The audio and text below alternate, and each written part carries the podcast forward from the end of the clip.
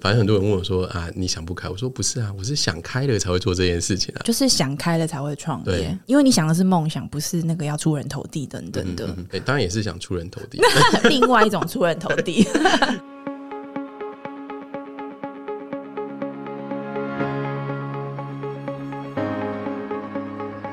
这里是新创诊疗室，为新创企业进行财务把脉，找到痛点，对症下药。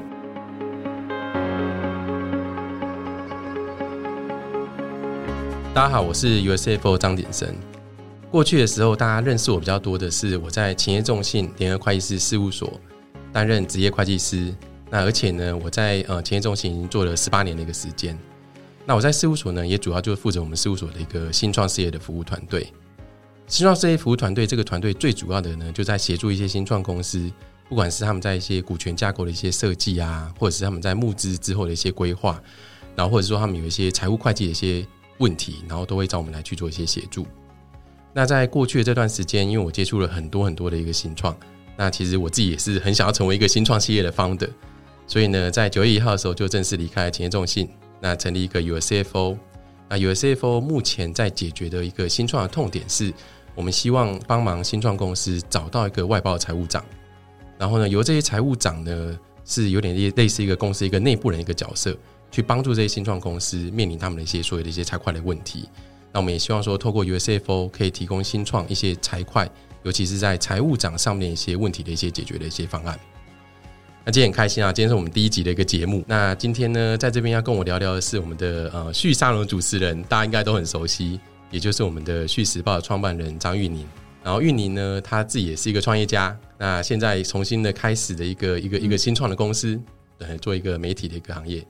那所以说，我们也请呃玉宁跟我们聊聊看，他在财务上面来讲有遇到哪些问题。好，各位听众朋友们，大家好，鼎生好，我我今天终于有机会可以当来宾了，现在很兴奋的在体会当来宾的感觉。我我是很紧张的，好，没关系，我我我觉得我还是会那个可以跟你聊一聊，让你这个舒缓这个紧张的感觉。我们知道玉宁其实创了这个整个凝聚媒媒体或者是叙事报，那在这过程中间，我觉得创业其实是辛苦的啦。嗯，真的，我我同事每次 都跟我说，看我在创业当老板，觉得绝对不要创业，就是疯子才会走这条路。有啊，很多人最近因为我开始出来创业嘛，那在新创圈也很多的朋友，对，大家应该都会问你吧，对不对？大家第一个问题就是说，张先生你是想不开吗？对，勤业重信待好好的。你你为什么要做这件事情？但我老实说，我我后来，呃，我因为我是去年听到你有这个计划，然后了解你在做什么之后，老实说，我还蛮期待的。他他就跟你刚刚前面介绍一样，我觉得对很多的创业者来说，我觉得财务就是一个。很痛苦的事情，特别是没有背景的。像我是念经，我大学是念经济系，所以其实老实说，对我来说，这已经不算是太难的东西。但我真的自己开始掌握这个呃公司经营的这些所有跟钱有关的事情之后，我就觉得天啊，这也太难了。我觉得这还是有一定的专业度在，没错，嗯，因为我觉得整个老实说，整个财会的理论，嗯，对很多方的来讲，它可能不是很困难，嗯，因为你只要很大方向知道就好，是。但是如果你要到很细致的去知道说，比如说我在怎么样去做一些呃，不管是管理会计，对，或者是财务会计，然后或者说在一些资金的一些规划，对，那未来公司可能在成长过程中间有一些募资的一些需求啊，那募资完之后还有一些投资人沟通。甚至说去方德要去决定一些企业策略的时候，对，其实在这个时间点的时候，他就需要有一个更深然后更专业的人来去进行一些协助。对我，我觉得最难的是，你像你刚刚讲那些东西，特别是因为你是企业中心这个体系训练出来的嘛。我觉得为什么对创业者而言这件事情很重要，是因为你知道创业就初期没什么钱啊。对，那你知道没有钱，然后你搞不好。像比如说我，因为我其实是你刚刚讲，就是我其实这两年又呃，就是重新就是成立新的公司嘛，重新开始，然后成立《去时报》这个新的媒体。那整个团队建制过程，其实我们花了我花了两年的时间从零开始自己做。但你知道，其实第一年我是没有财务人员的，所以我就自己做报表，然后传票是后来才理解怎么做，但我还是会一直做错。对，那那个时候我其实没有别的选择，因为公司才刚开始嘛，你不太可能，我相信。很多人都跟我一样，不太可能会把钱投资，说哦，我去找会计师事务所，没错 没错，帮我做，而且我的营业还不到，哎，那个标准是多少？是三千万还是多少以上要签证？要参呃财务法前一亿，对哦，对，那因为我不可能到那个规模，所以大部分都是自己做，但是自己做才发现。就是你刚刚讲的，基本 even even 是最基本最基本的那个船票，你要放贷方还借方，都还是会搞不懂。重点就是那很花时间，我根本没有时间去处理这件事情。然后我觉得另外一个我觉得比较困难的，因为我有两次的这样的经营经验嘛，我觉得对我而言，为什么财务的这个角色，或者说我说为什么我对于你后来成立那个 U R C F O，我非常有兴趣跟很期待，是因为嗯。我我觉得创业者很多时候心中想的是那个他想要推动的目标。对对，没错。比如像对我来说，一个梦想想去达成，没错。对，像对我来说，我在想的就是媒体这个行业，或我们说内容产制这个行业的创新的可能。我在想的其实都是内容，我们跟消费者怎么合作，我们跟社群怎么样经营。可是，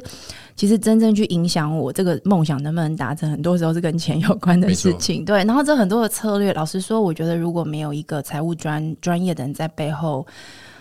呃，帮忙或给一些建议，其实我我觉得其实会蛮焦虑的。没错，其实像我之前过去的经验也是啦，就是大部分的新创团队在刚开始发展的时候，也就是刚开始比较 early stage，他可能产品其实还没有很成熟，他就是一些开发人员在做的时候，在那个时间点的时候，有些时候其实老说会计很重要，嗯，但是他们不一定有能力或者是有时间来分身乏术做这些事情，是。那在这个时间点的时候，其实有些可能会去找一些外包的会计，呃，会计师事务所或者是记账师来做。对，我觉得在那个 stage 可能就够了，因为在那个时间点，其实交易不复杂，是。然后公司的产品也还在验证的阶段，你 POC 可能还没有达到，你还没有实际的产品可以去市场上面去做一个做做一个销售的一个行为。对。所以在前期的一个新创公司，它其实需要的是一个，呃，比如说一个会计的一个记账业务。但是我自己在看啊，公司其实经营到慢慢慢慢规模化之后。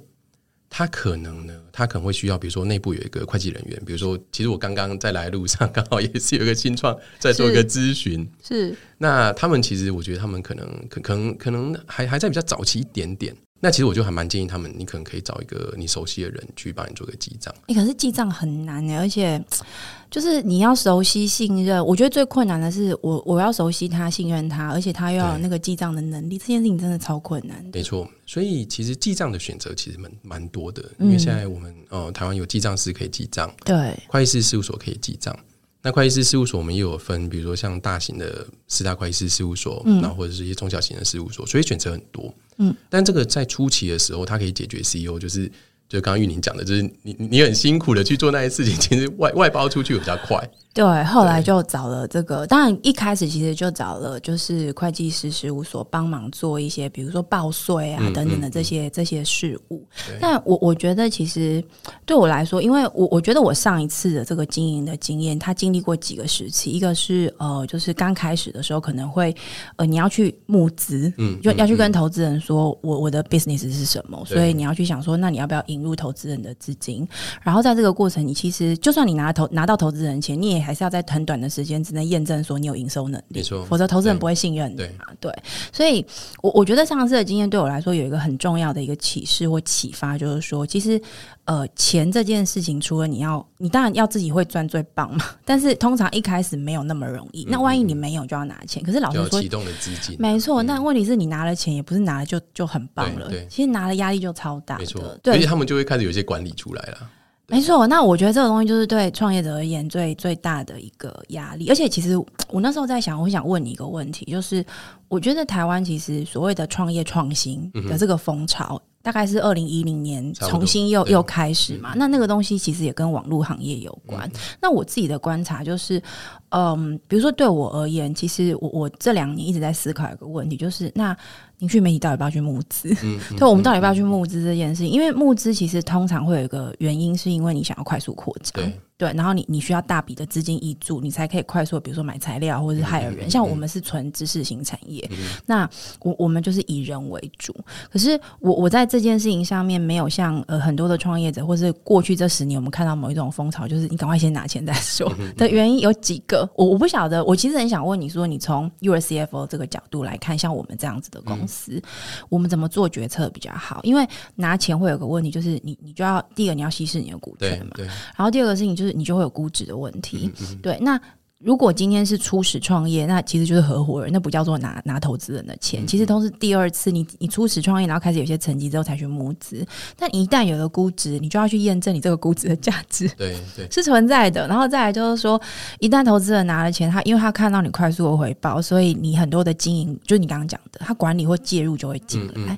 那不一定符合我们在创业发展上面的一个一个想法。对，所以我反而会在很多时候一直问我自己说，如果要吗？对你需要吗？但如果没有钱，大家就会觉得需要。所以我后来有一种体悟跟感受，就是其实我反而好像现在觉得我自己本身或者说公司本身的现金流能力要非常强。这个也是。我去上那个 Deep 五，就我觉得你也可以。Deloitte 的一个对 Deloitte 创课程，对，就是那时候也是鼎生是这个课程的主理人嘛。那我我记得我在那堂课里面，我我学到我印象至今最深刻的就是一个字叫黑字倒闭。对对对对，就黑字倒闭，现金流不够。对，就是你不是不赚钱，你只是这个月没钱这样。所以我其实花很多时间在练习现金流。管理这件事情，那也是为什么我想要问你说，到底是要拿钱或不拿钱？这个东西对创业者来说，到底我们要怎么想会比较好？我觉得这还是这是一个很好的问题，而且这是一个大在问。简单的说，没有人有任何的标准答案，因为他会跟每一间新创公司，嗯，跟每个方的目前想做的事情，跟他未来的规划都不一样，所以他绝对没有一个标准答案。但是我觉得回到前面我在说的，就是公司有不同的 stage，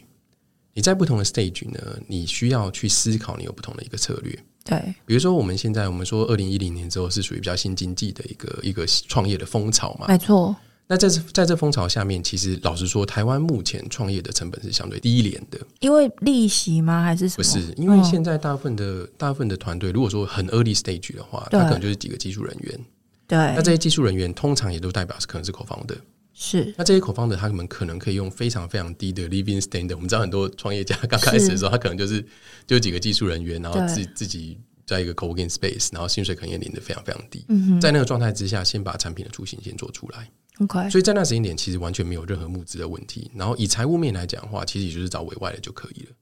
OK，但是当公司开始营运变大了，比如说，比如说像你们已经一段时间了，你开始有一些额外的一些人员进来了，你可能有更多的 IT 人员是，然后甚至说你开始产品已经到了一定的，已已已经也。呃，建立到一定的程度是，然后可能要开始对外销售，是。或者找一些合作伙伴，没错。在这状态之下，你的公司组织就开始变复杂，没错。在公司组织变复杂的时候，就代表说现金流的管理就越来越重要，因为以前已经不是那种，反正我就养活三个人就好，或甚至大家都是 co-founder，反正也没在领薪水，只是记账而已。对，没错，没错。但是在那个阶段的时候，就是第一个是我要思考用多少钱。我觉得大家一定要先思考，就是你到底要多少钱？你要募资，你真的要募资，你要募多少钱？因为在那 stage 的时候，第一个是你公司估值不会太高嘛，对，公司才刚开始，然后你可能还产品没有完全被市场验证，嗯，那所以我们通常都建议说，在那时间点的时候，你可能就是思考说，哦，我可能拿十八个月到二十四个月，就是一年半到两年的钱。那这你是说一年半到两年之间不要没有钱这样子？你假设对有一点收入，然后呢，你有一些成本，对，那这中间的 gap 到底多少？嗯，这中间的资金流出你需要多少？是。那在这个时间点的时候呢，你就会知道说，为什么拉十八到二十四个月，是因为它其实某种大部分啊，大部分公司十八到二十个月可能可以达到下一个 milestone。差不多，照道理来，以产品开发的进程来讲的话，嗯然后再来就是也搭配募资的时程，因为通常来说，就是募资可能需要至少六到九个月，所以不要等缺钱才想要募资，对不对？缺钱再募资，那个就是给投资人一个很好的机会，对，给留学会不好，对，因为就他就是逢低买进嘛，对，没错，嗯哼。那那那你给自己十八个月的话，也就代表说，因为募资通常就六到九六到九个月嘛，对，你等于产品至少可以再开发一年左右。然后你再开始进入下一轮的募资的一个准备期，这样子。OK，那在这个时间点的时候，你你在内部的财务人员，你可能需要的是一个 controller，也就是我们讲一个主办会计。是在初期的，我们讲刚刚可能是在一个一个一个一个 founding stage。是，那我现在可能进到 angel round，那你可能需要一个 controller。嗯哼。但是等到你公司发展的规模更大，比如说我们讲是成长期的新创，它产品已经相对之下有规模了。嗯哼。然后市场上面已经有开始有人在采用了。对。这时候他为了要更扩张团队，团队有可能在那个时间点的时候，可能是要进入二三十个规模、二三十个人的规模以上的时候，他就可能要进入可能是所谓的 A 轮的新创公司。在那个时间点的时候，你思考的金额就是你怎么样去 expansion？我、我比如说我们现在常常讲嘛，你要不要考虑 go global？你要不要考虑去其他的市场去去去去去做一个运作，去一个占领？然后说台湾的市场，你目前市占率多少？你有没有办法把这市占率再提升？对，或者是你有没有办法有机会啦？通常 A 轮比较不会，但是你你你可能的下一个 revenue next 的 revenue stream，嗯，收入来源到底是什么？你可能在那个时间点要思考。哎、那我那我问你，我就是我怎么去思考银行贷款跟拿投资人的钱这两个差异？这两个都是融资的管道。银行贷款呢，它对你来讲就是一个企业的借贷，对所以你不用释放股权。对，但是银行借款有几个 有几个比较比较比较对新创来讲比较不利的地方啦。嗯，第一个是以新创，它如果说没有一定的营业规模，对要做银行贷款的话，它的额度通常不会太高。然后或者是银行会要求你要有他们叫物保或者是人保，对。就是你可能负责人要去要要资产证对对然后说你有嗯。一些资产可以去做一些抵押这样子。然后那个金额逻辑上也不会太高，不过不过现在有个好处是，现在因为政府很鼓励新创嘛，没错，然后所以很多银行其实它有配合新创做一些贷款，所以它的融资条件有变比较好。嗯哼，那但是大家要记住，这个就是借款，因为这是要还钱的，就是要算什么？因为它它会进现金流表，它有它有利息支出，对，还有利息支出，而且它会有每个月要可能要有固定还款的一个金额，对，看你跟银行怎么谈。嗯哼，但是要记得，就是这就是你的一个债权，也就代表说你未来要去还钱的。对对。那跟股东拿钱的话，因为股东就是一个投资人嘛，是，那你就没有未来还钱的一个需求。但是问题就是你股权就会被释放，嗯。你你你的你你就会有被逮入嘛。那所以这中间是一个平衡啦，就是通常来讲，它不会是一样，它不会是一个二择一，就是哦，我只我只做银行借款，或我只做股东融资，嗯它有可能是搭配。嗯比如说我假设要五百万，对。可能是一个比较 early stage，的我要五百万，我也许银行那边如果可以借个一百五十万，那我搭配一个股东一个三百五十万的增资，它是有可能这样子一个运作。嗯对，那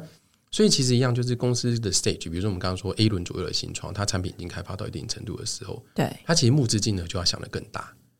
而且它在那个时间点的时候呢，它想的可能已经不是指数型的成长，它是那一种公司的成长规模要很很很快速的可以去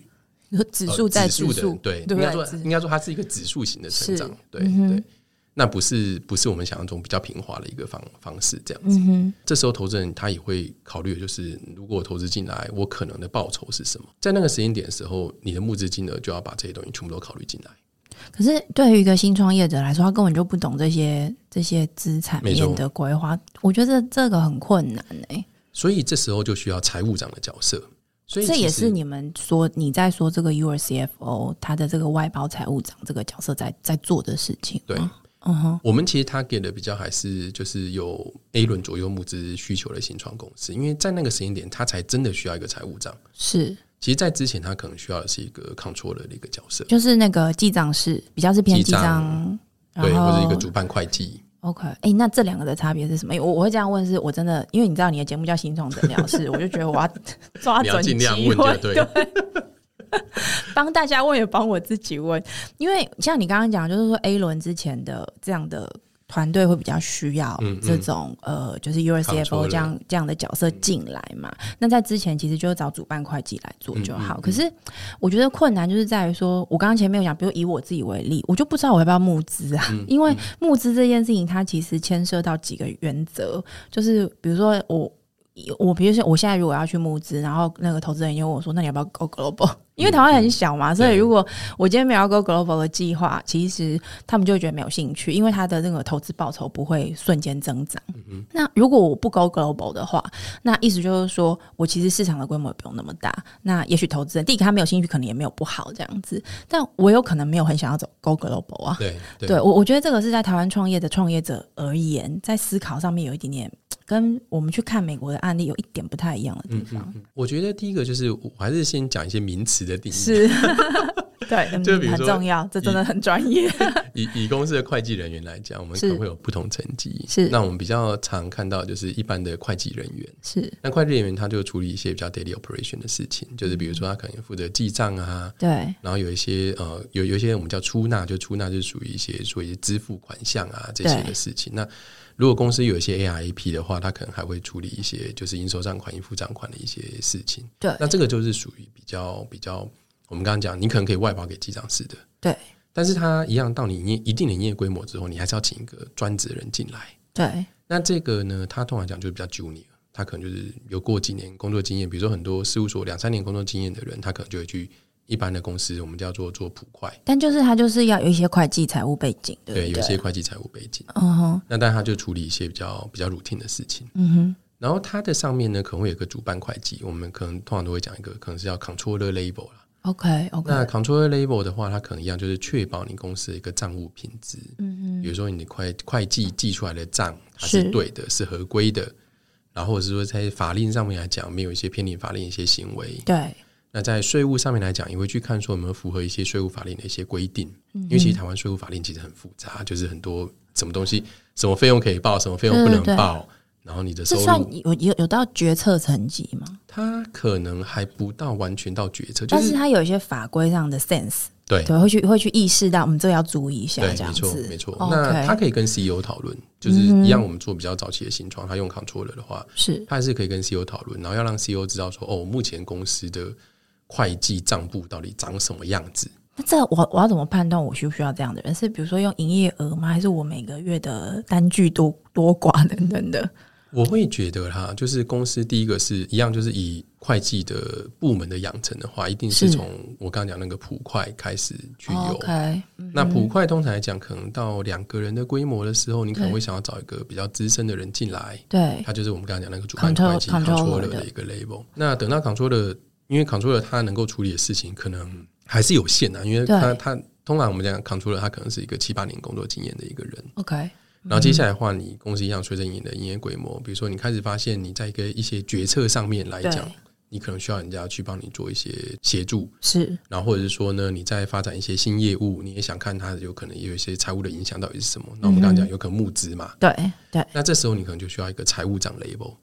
那，OK，财务长这个 label，他有可能是就是至少十几年工作以上的人，对。因为他过去看的经验比较多，他可以协助你在做一些决策上面的一些判断。是。我们就我我们就讲讲一个就是比较比较有趣啊，我们我们就说我们希望新创的 CEO 可能很多用直觉性做的事情，我们想要变成数字化。所以，例如我举个例子哦，像我现在就一直在思考一件事情，就我还没有找到投资人这样子，但是呃，我可能在思考一个问题，就是，但我想要让我的员工可以有一些配股的这样子的一个，我不能说那是福利，对我来说，我在思考这个事情，比较像是说，我觉得那才是一个 team，嗯，就是大家共同为了这个公司它所。呃，影响的那个目标，共同去努力。但这个事情其实以我现在公司的规模，我们才第二年十几个人的规模，老实说也还是早。但是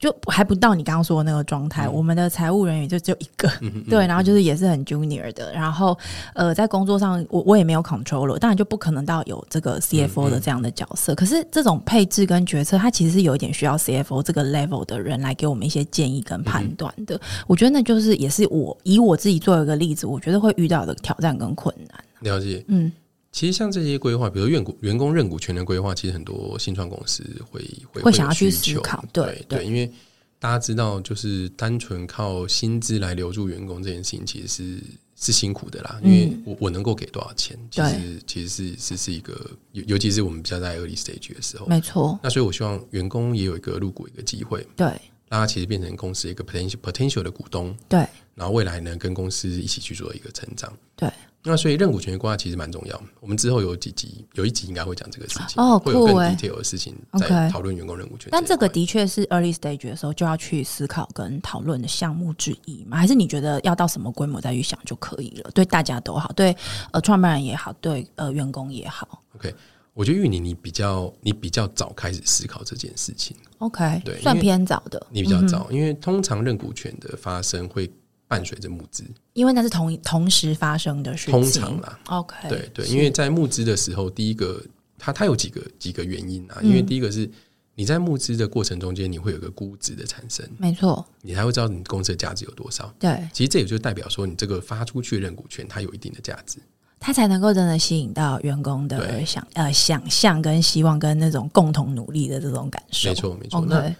那在还没有募之前的估值其实是不确定的。嗯哼，那时候发给员工，有些时候对员工来讲不一定完全是一个激励效果。有点不痛不痒，就是说我、拿这个要干嘛？对，就是就是他可能还 还没那么有感呐、对我只能这样说。那所以我觉得不是不能规划，对但是还是一样，你要想想清楚你的目的到底是什么。所以 early stage 最重要还是是现金流，对不对那现金流管理，因为我我觉得我也是呃，就是因为自己参与其中，所以我才开始去研究现金流。因为你知道，你知道我学过粗快嘛？因为本人经济系毕业，所以其实粗会修了一整年。，对，它是必修。可是老实说，我真的开始操作的时候，我就觉得我真的是从零开始，嗯就是一张表，然后营收项、支出项，然后上项，然后开始对，然后月初有多少钱，月末就是月底有多少钱这样。但我现在的感觉是，我觉得那张表真的超级重要没，错，尤其是如果你可以往后放个，像你刚刚讲是十八到二十四个月嘛，嗯就是你真的这样往下放下去，你就会开始有一种就是天啊，当老板真的很痛苦哎、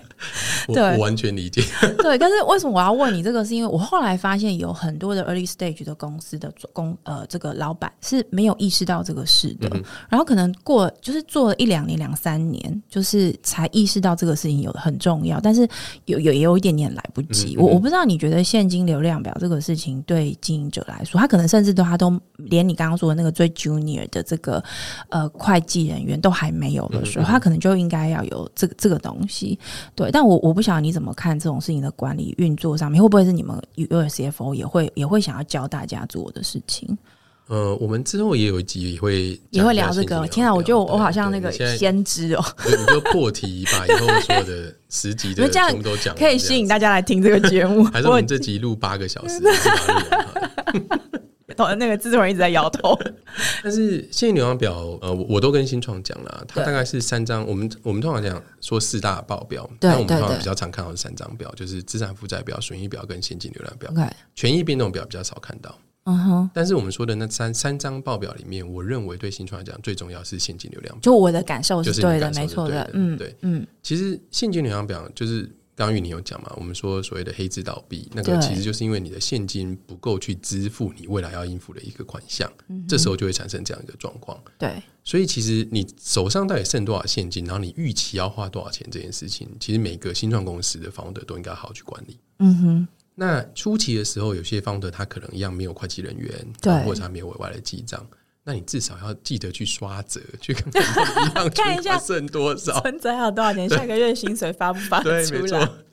那？。对，那一样，在那个 stage 的时候，你公司营运可能比较单纯嘛，你可能、嗯你有几个支出，对我们来讲可能是薪资啊、对，租金啊，对，那或者是你假设做一些软体，搞不好有一些云端的一些费用啊，对，在这个时候，你就是很简单的把几个大大块抓好。就是先抓，比如说预抓三五个月、一年、一一年的支出。像 USF 我们自己抓六个月啦，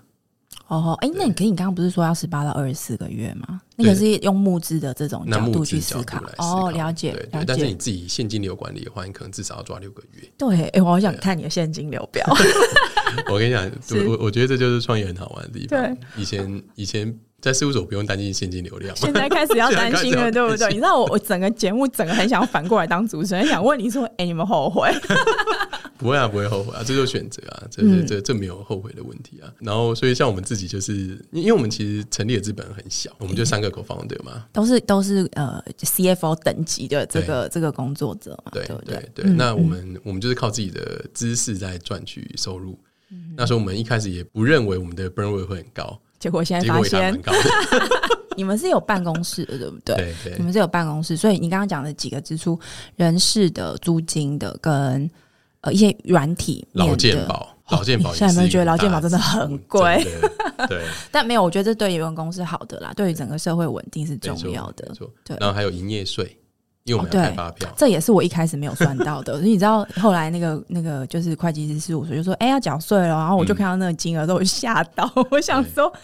哎、我在开发票的时候真的很开心，可是后来就发现说，那每你每开一张，就是你这个月营业额那个发票金额越大，你有5%要缴出去啊。对，其实你都要再另外给会计师所帮你去代缴税，那个其实金额也蛮可怕的。对对，嗯，然后再来就是你有一些硬体的采购嘛，像我们很简单，其实我们就电脑而已。但是你其实每增加一个 CFO 就要做一些硬体的采购。嗯那我们租金其实很固定啊，因为我们现在我们现在其实，在 Coin Space，我们在 Gatch Plus 那一边，所以我每个月的租金支出其实很稳定。那劳健保其实也一样嘛，它就是跟着员工的薪资的大小。那我们比较特别是，因为我们是奖金分润制，啊，因为你们是用顾问形式，对，我们是顾问形式。那所以每个财务长呢，他其实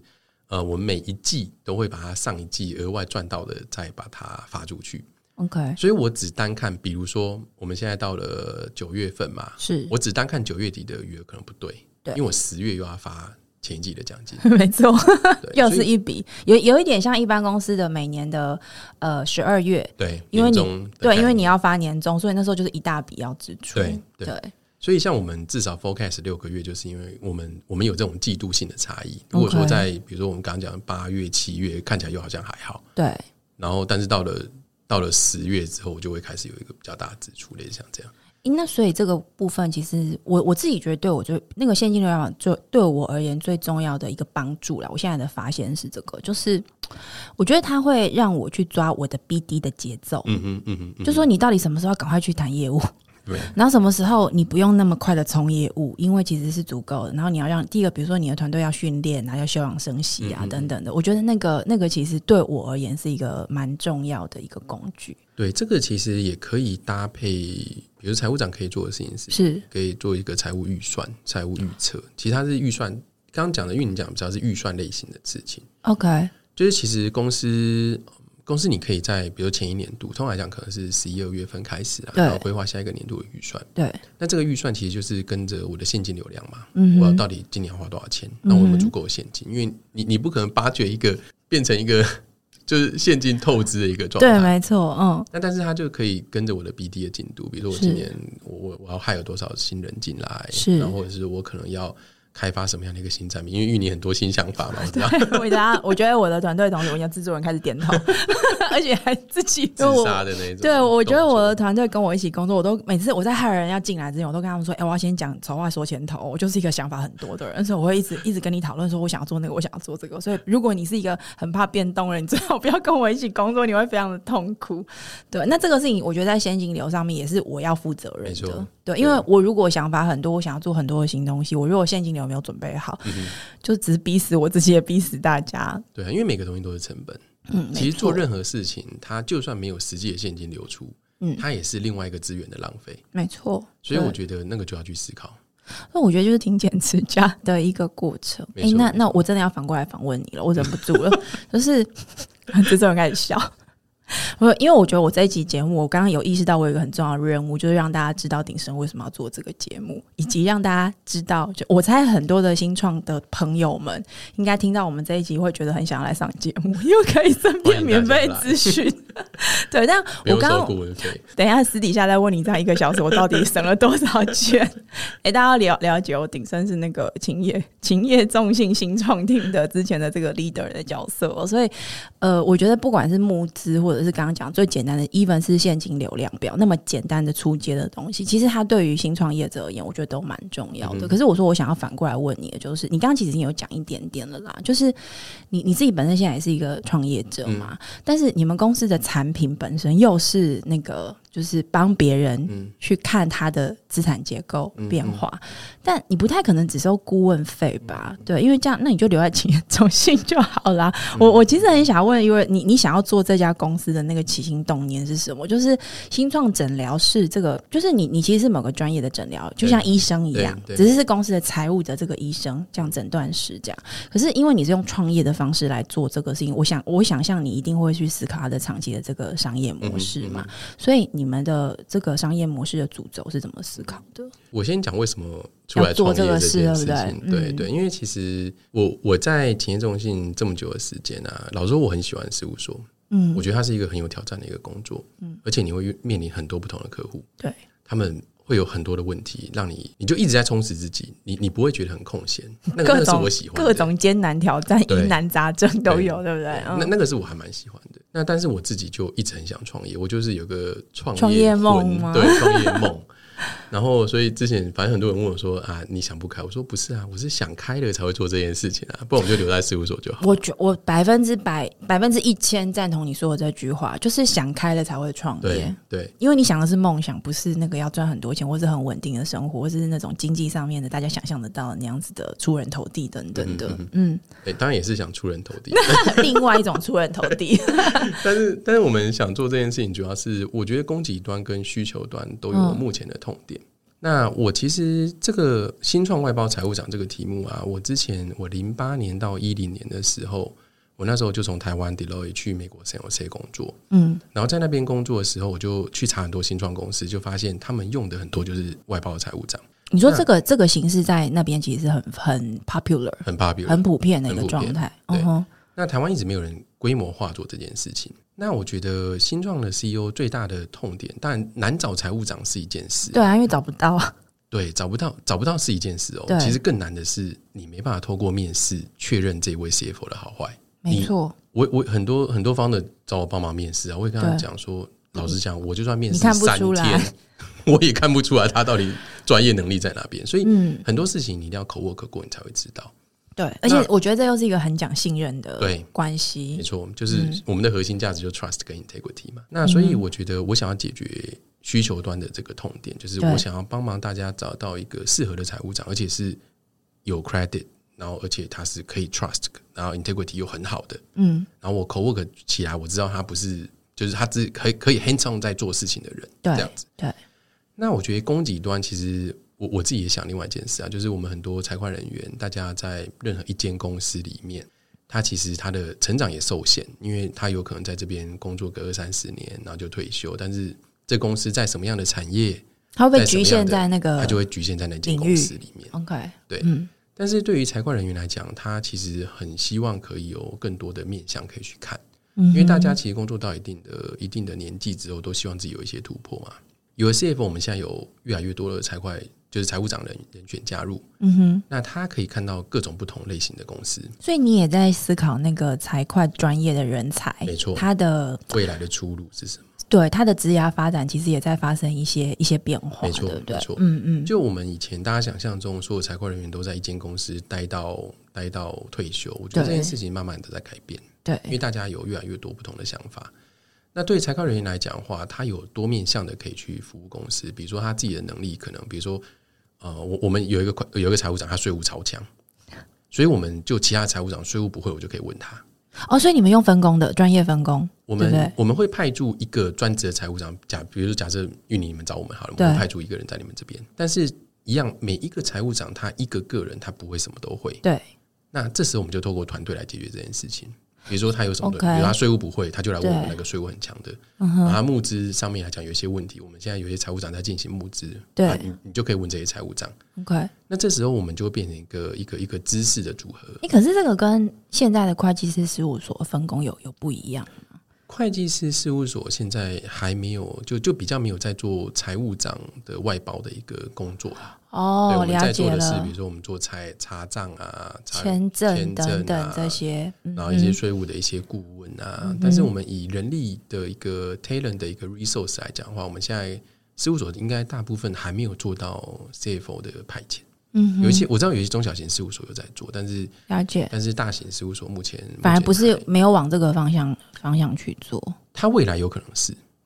因为我觉得大家，因为 talent 这件事情其实是越来越难取得的。是我觉得现在所有的 founder 都应该要思考，就是弹性。我请一个人全职的在这间公司，其实弹性是比较小。没错，对，我反而是用一个外包服务的话，我取得更多的弹性，取得更多的产品组合。嗯，我所谓产品组合是这个 talent 它背后所代表的一些 knowledge。OK，对，所以我觉得 talent 这件事情，其实我自己预期啊，是是未来也会去改变，就是从一个嗯，大家就是 fixed cost 的状态，变成一个我们说变动成本，就是从固定成本就是你请一个固定人，对。然后变动成本就是变成外包。所以我相信这件事情，因为我觉得其实不只是财会或财务这个专业，其实像我我在做媒体嘛，媒体本身这个行业的专业工作者，他也在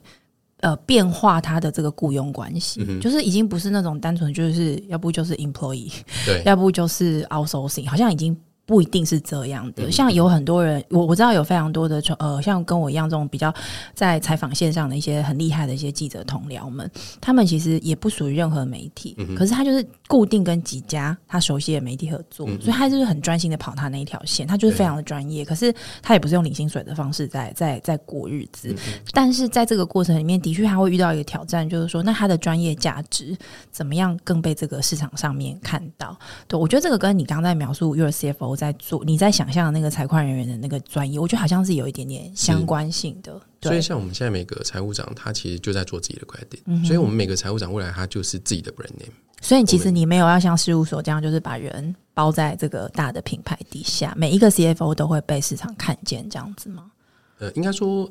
所有的 CFO 还是在 Your CFO 这一个品牌下面，对。因，为我觉得 Your CFO 它代表的是一个 brand name，是。而且它代表的是一个我们也就是 trust 跟 integrity 的一个集合。OK。那但是每一个财务长，因为他去服务客户的时候，他就是在自己在服务这个案子，所以客户会看到他的客户会这个个人专业，没错，嗯对，所以像现在有一些财务长，他就是会告诉我们说，比如说 CEO 很 appreciate 他的帮忙，他也很开心，是，对，所以我觉得这个就是在创造自己的品牌，然后所以是一个很那你还没有告诉我，我刚刚问你，说所以你们商业模式是什么？应该不只是收顾问费用时速算而已吧？呃，我们目前就是跟客户收部分的现金跟部分的股权。哦那，理解，股权那一块，其实就是对于专业服务业来讲，如果单纯收现金，它就是就就是很有限的嘛，对，有天花板。有天花板。那、嗯那股权的这部分，其实也是希望可以参与一些公司的一些营运。不过我觉得这件事情很有道理耶，因为如果今天你参与成为股权，我们刚刚有谈到那个就是员工认股激励的这个机制嘛，某个程度你刚刚说的那个 trust and integrity，嗯、如果今天我的这个虽然他是 outsourcing 的 CFO，可是他也是我的股东的话，我就会觉得那他应该会真的认真的对，陪我一起把这个公司做好吧，这样我我我我可以理解为什么他你是这样设不一样计的，嗯，对啊，是。好吧，那我们很谢谢今天玉宁的时间，完全没有照着反纲在走。对，对不起，因为你知道，我这后面我忍不住就开始在自己忍不住采访起来。不过我我觉得今天这个这个聊天还蛮愉快的，而而且你知道这种就是免费咨询了一下，而且这样就突然之间聊得很快，我觉得也很谢谢玉宁帮我就是解除那个很紧张的感觉。对，因为已经是第一次当主持人，第一次对，OK，对好，我知道为什么制作人安排我当第一集的来宾了。好，谢谢谢谢那个鼎盛今天的这个咨询跟诊疗，我觉得我收获蛮多的。很谢谢玉宁，那也谢谢各位的听众的收听今天的新创诊疗室。那希望诊疗室呢，我们在每个月的做一个工作日，它其实就是结账日啊，就是每个月的 closing 的那一天，我们会聊聊新创财务有什么需要注意的一些地方。那如果说各位听众觉得说今天的呃我们的一个对谈对各位在财务的一些观念或者是应用上面来讲有一些帮助的话，可以在 Apple Podcast 给五星评价，并且留言。也欢迎在各大平台按下追踪。那下一集更新的时候就会自动通知。我们下一个结账日再见，谢谢玉宁，谢谢。谢谢，拜拜，拜拜。